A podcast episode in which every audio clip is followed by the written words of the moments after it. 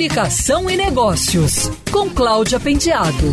Oferecimento ABAP Rio, Associação Brasileira de Agências de Publicidade. América Latina e Ásia são as regiões em que individualmente as pessoas menos trabalham pelas mudanças ambientais. Há uma lacuna entre o comportamento de compra das pessoas, os seus desejos por mudanças e as suas ações, e que foi chamada de Green Gap no novo estudo da Cantar. O estudo se chama Who Cares Who Does e avalia exatamente quem de fato se importa agindo e quem na verdade só reclama e empurra a responsabilidade para frente.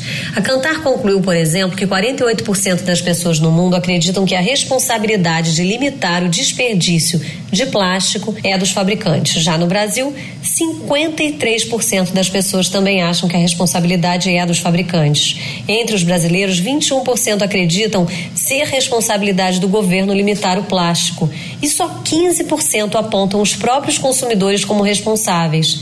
Na percepção do consumidor, 87% das marcas e 91% dos varejistas não estão trabalhando de forma satisfatória para reduzir o impacto do plástico no meio ambiente.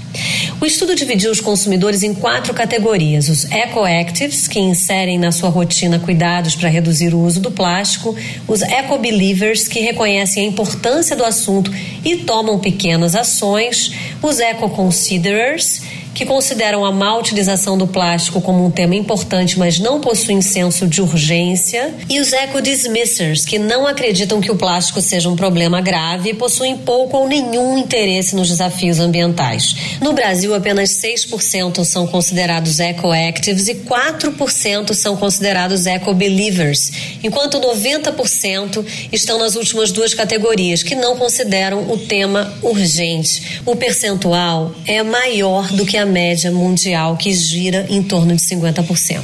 Faz pensar, faz refletir, especialmente considerando que, de uma maneira geral, mudança climática, desperdício de plástico e poluição das águas são as principais preocupações dos consumidores no mundo todo. Na América Latina é um pouco diferente. As preocupações passam por poluição em primeiro lugar e falta e desperdício de água.